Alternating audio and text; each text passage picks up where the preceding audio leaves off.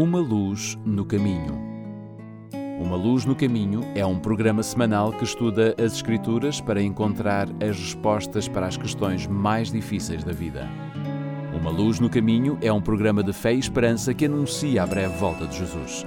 Ouça agora o pastor Bill Santos.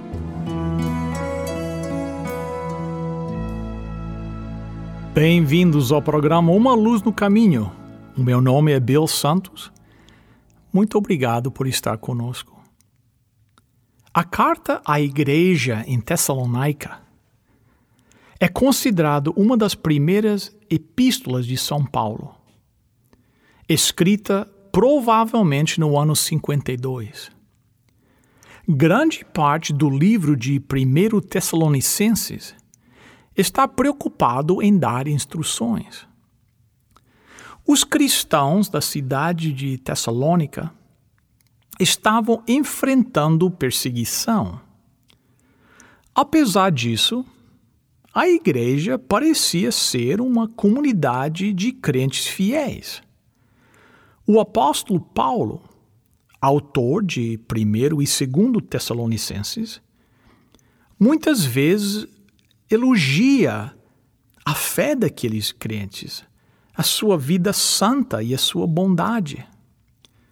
No entanto, ele também quer ter certeza que eles estão completamente instruídos nas questões da fé. Ele sabe que eles vão passar por uma grande pressão da sociedade ao redor. Mantenham-se afastados da imoralidade, escreveu Paulo. Sigam o exemplo da santidade de Cristo. Trabalhem duro para se sustentarem. Vivem em paz com os seus vizinhos. A primeira metade de 1 Tessalonicenses, capítulo 4, ensina aos crentes em Tessalônica como um cristão deve viver. A segunda metade desse capítulo ensina como um cristão deve encarar a morte. E aqui é onde a atitude de Paulo é muito mais saudável que a nossa. Todos nós desejamos obter instruções como viver melhor, mas raramente damos muita atenção à questão da morte. Na verdade, preferimos evitar o assunto completamente. Em 1 Tessalonicenses, capítulo 4, verso 13, São Paulo escreve: Irmãos, não quero que vocês sejam ignorantes quanto os que dormem, para que não se entristeçam com os outros que não têm esperança. Morrer faz parte da vida. Então, vamos passar alguns momentos hoje refletindo sobre este evento único na experiência humana. Há uma forma saudável e uma forma doentia de sofrer a perda de uma pessoa. Dói muito quando alguém que nós amamos morre. Às vezes a dor, a dor é esmagadora. Chamamos o processo de lidar com essa tristeza de luto. De acordo com a Associação Canadiana de Saúde Mental, eles dizem: o pranto e o complexo processo de luto são necessários. É saudável e normal para a pessoa enlutada experimentar emoções intensas e rápidas alterações do humor. Essas são reações naturais da perda. É preciso tempo para curar. O período de luto depende da situação e varia muito de pessoa para pessoa. Chorar a perda de alguém não é uma fraqueza, é uma necessidade. Sofrer a perda de um ente querido através da morte é natural. Uma pessoa saudável deve sofrer. A questão é: o que há de diferente na forma do cristão lamentar a perda de alguém versus aqueles que não têm a fé? E como podemos ajudar outras pessoas que estão passando pelo processo de luto? O apóstolo São Paulo diz no final da nossa passagem: Consolai-vos uns aos outros com estas palavras. Confortar uns aos outros, ele diz, falando sobre a morte. Sim, é isso exatamente que ele quer dizer. Fale sobre isso. Fale sobre a morte. Desabafe suas emoções. Expresse seus medos, mas enfatize a esperança. Vamos retornar à nossa passagem da Bíblia, onde diz: Irmãos, não queremos que vocês sejam ignorantes quanto aos que dormem, para que não se entristeçam como os que os outros que não têm esperança. Se cremos que Jesus morreu e ressurgiu, cremos também que Deus trará, mediante Jesus e juntamente com ele, aqueles que nele dormiram. Esta é a realidade da morte para seguidor de Jesus Cristo. A morte dói, dói muito. Mas a morte não é o fim. A Bíblia diz que seremos ressuscitados para a vida eterna. E estaremos para sempre com o nosso Senhor. No Evangelho de São João, no capítulo 11, lá nós encontramos a história da doença e da morte de Lázaro. Lázaro de Betânia era um dos mais firmes discípulos de Cristo. Desde o primeiro encontro sua fé em Cristo havia sido forte e seu amor por ele era profundo. E Lázaro era muito amado pelo Salvador. Um dia, Jesus recebe a notícia de que Lázaro não estava bem. São João, capítulo 11, verso 3. Então as irmãs de Lázaro mandaram dizer ao Senhor: Senhor, aquele a quem amas está doente. Ansiosamente, as irmãs de Lázaro esperaram a chegada de Jesus, ou, ou pelo menos uma palavra sua. Enquanto Lázaro estava vivo, elas oraram e aguardavam a vinda de Jesus, mas o mensageiro retornou sozinho. Quando Lázaro morreu, elas ficaram amargamente desapontadas, mas elas não culparam Jesus. Dois dias depois, Jesus disse aos discípulos: Vamos voltar para a Judeia. Nosso amigo Lázaro adormeceu. Em sua chegada, Jesus descobriu que Lázaro já estava no túmulo há quatro dias. Marta correu ao encontro de Jesus com o coração perturbado por um conflito de sentimentos. Com tristeza por Cristo não ter vindo antes, mas com esperança de que, mesmo agora, ele faria algo para confortá-la. Ela disse: Senhor, se estivesses aqui, meu irmão não teria morrido mas sei que mesmo agora Deus te dará tudo o que pedires. Jesus respondeu: O seu irmão vai ressuscitar. Marta voltou: Eu sei que ele vai ressuscitar na ressurreição no último dia. Jesus disse a ela: Eu sou a ressurreição e a vida. Aquele que crê em mim, ainda que morra, viverá. E quem vive e crê em mim, não morrerá eternamente. Você crê nisso? Sim, Senhor, Marta lhe respondeu. Eu tenho crido que tu és o Cristo, o Filho de Deus, que devia vir ao mundo. Onde o colocaram? Perguntou Jesus. Vem e vê, Senhor, responderam elas. Ao chegar ao túmulo de Lázaro, a Bíblia simplesmente diz: Jesus chorou. Lágrimas reais. Assim como nós choramos lágrimas de verdade quando estamos sofrendo. Jesus chorou com aqueles que amava. E ele ainda faz isso hoje. Ele sofre conosco. Ele sente nossa dor. Todos nós enfrentamos o luto alguma vez na vida, e quando isso acontece, podemos ter certeza de uma coisa: que o nosso Senhor está sofrendo conosco e que Ele nos ama. Ele vai andar pelo vale ao nosso lado. E com o tempo nos levará do vale da tristeza para o topo da montanha no outro lado. Jesus chorou com eles a quem amava. Ele ainda faz isso hoje.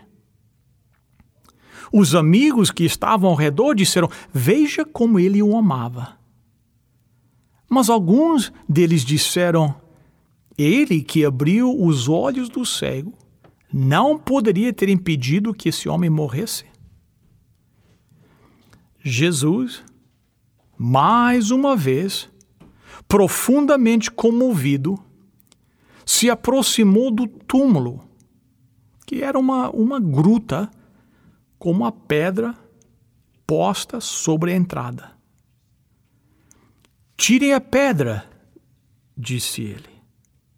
Marta, a irmã do morto, disse: Senhor, ele já cheira mal, pois já faz quatro dias. Então lhe disse Jesus: não lhe falei que se você cresce, veria a glória de Deus? Então eles tiraram a pedra. Jesus olhou para cima e disse: Pai, eu te agradeço porque me ouviste. Eu sei que sempre me ouves, mas eu estou dizendo isso por causa de toda esta gente que está aqui, para que eles cresçam, que tu me enviastes. Depois de dizer isso, Jesus disse em alta voz: Lázaro, venha para fora. O morto saiu, com as mãos e os pés envolvidos em faixas de linho, o rosto envolto num pano. Disse-lhe Jesus: Tire as faixas e deixe e deixe-no ir. Que história incrível! Depois de quatro dias no túmulo, Jesus ressuscitou um homem morto, enterrado na sepultura. O apóstolo São Paulo, escrevendo à igreja de Corinto, diz que a ressurreição de Cristo e o seu poder para ressuscitar os outros é absolutamente fundamental para a fé cristã. Paulo diz que se a ressurreição não é verdade, então o cristianismo não faz sentido. E se é verdade, só assim temos razões para aguardar o futuro. Mas essa esperança não nasce em momentos de celebração e alegria. A esperança nasce da dor e da tristeza.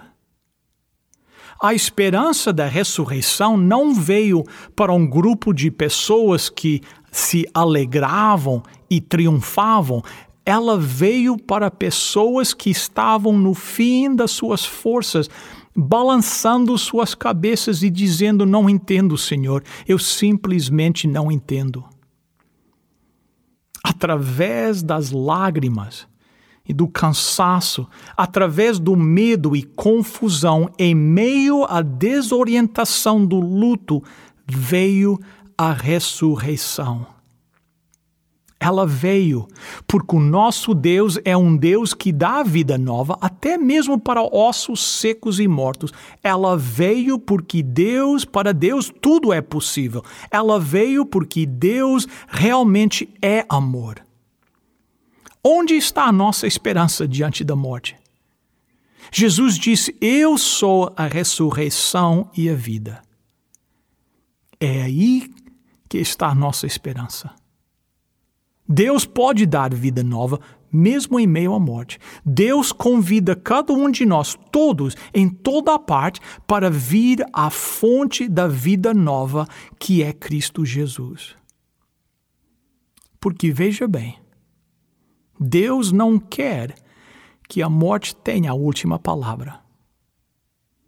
Mas para sermos testemunhos da ressurreição, temos que andar pelo vale da sombra da morte. Apesar de nossas questões, apesar de nossas dúvidas, nós temos que continuar acreditando.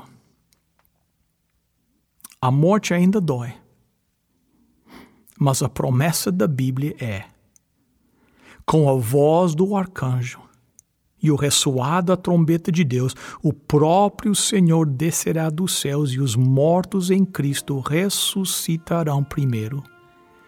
Depois disso, os que estivermos vivos seremos arrebatados juntamente com eles nas nuvens, para o encontro com o Senhor nos ares, e assim estaremos com o Senhor para sempre.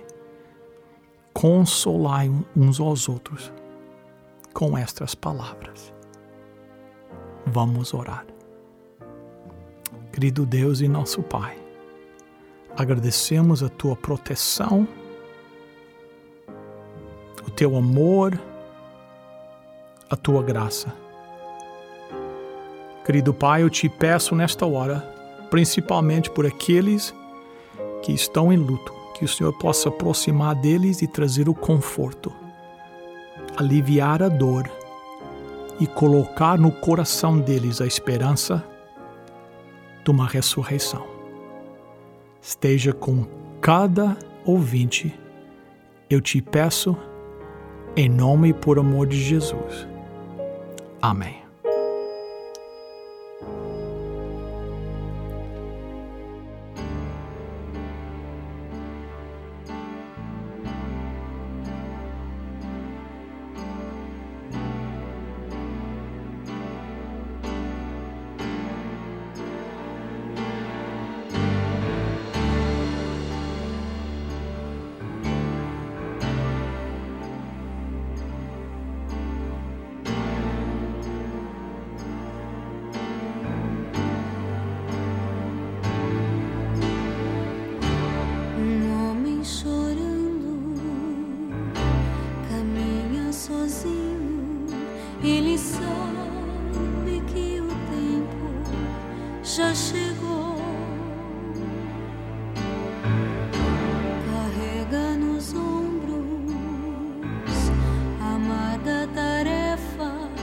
De amar aqueles que não têm valor.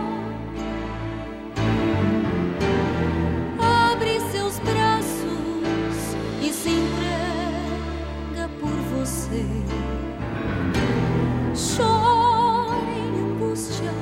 pois não sabe se você vai aceitar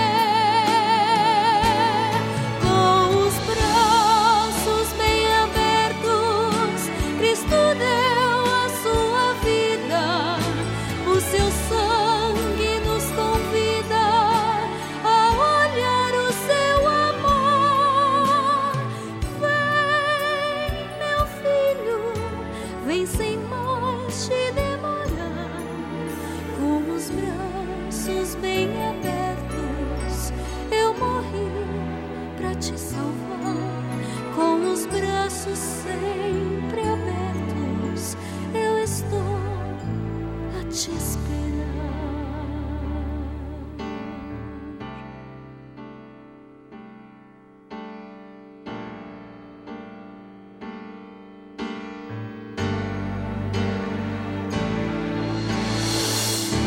Talvez algum dia você compreenda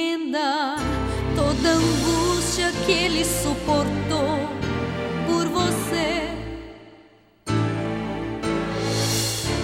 Jesus poderia cruzar os seus braços e deixar a humanidade perecer. Mas seu amor foi maior que a sua razão, pois reconhece que sem ele nossa vida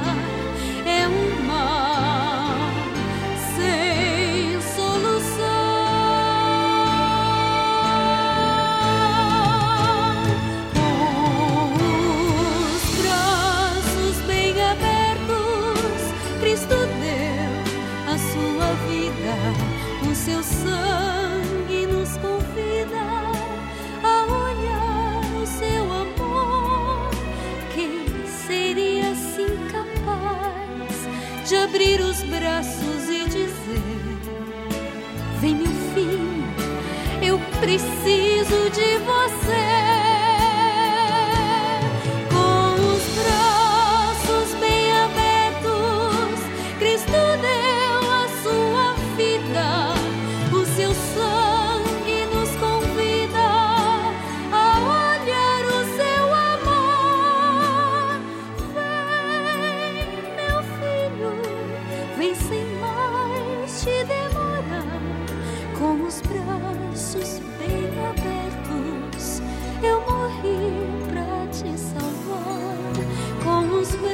braços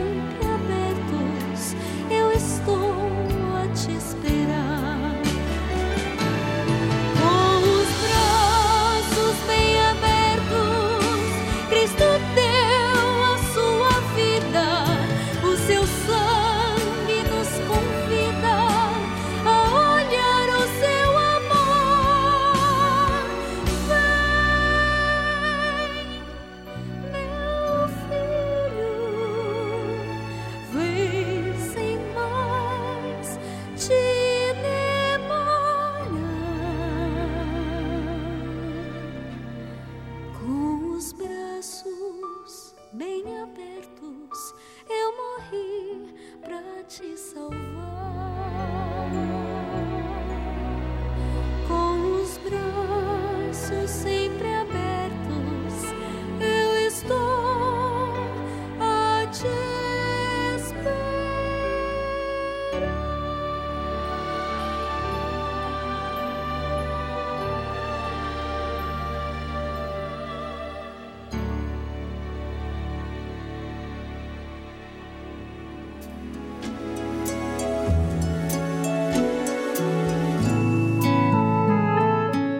Chegamos ao final de mais um programa de Uma Luz no Caminho. Quero agradecer a sua participação aqui conosco todas as semanas. Quero pedir-lhes um favor. Convide seus amigos para estarem conosco também na próxima semana, neste mesmo horário, nesta mesma estação. Até a próxima semana. Lembre-se, lâmpada para os meus pés é a tua palavra e luz para o meu caminho.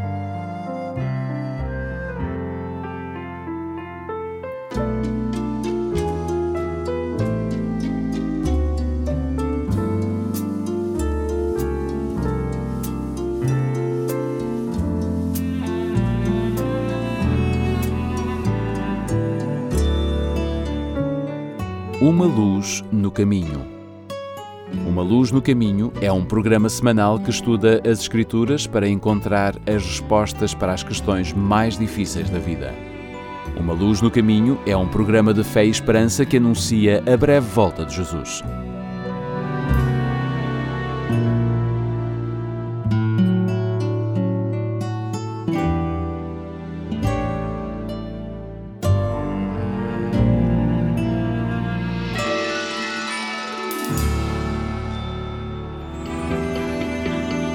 Sabia que há uma igreja adventista do sétimo dia perto da sua casa? contacte-nos e teremos todo o gosto em lhe recomendar a mais próxima de si. Um conselho dos seus amigos adventistas do sétimo dia.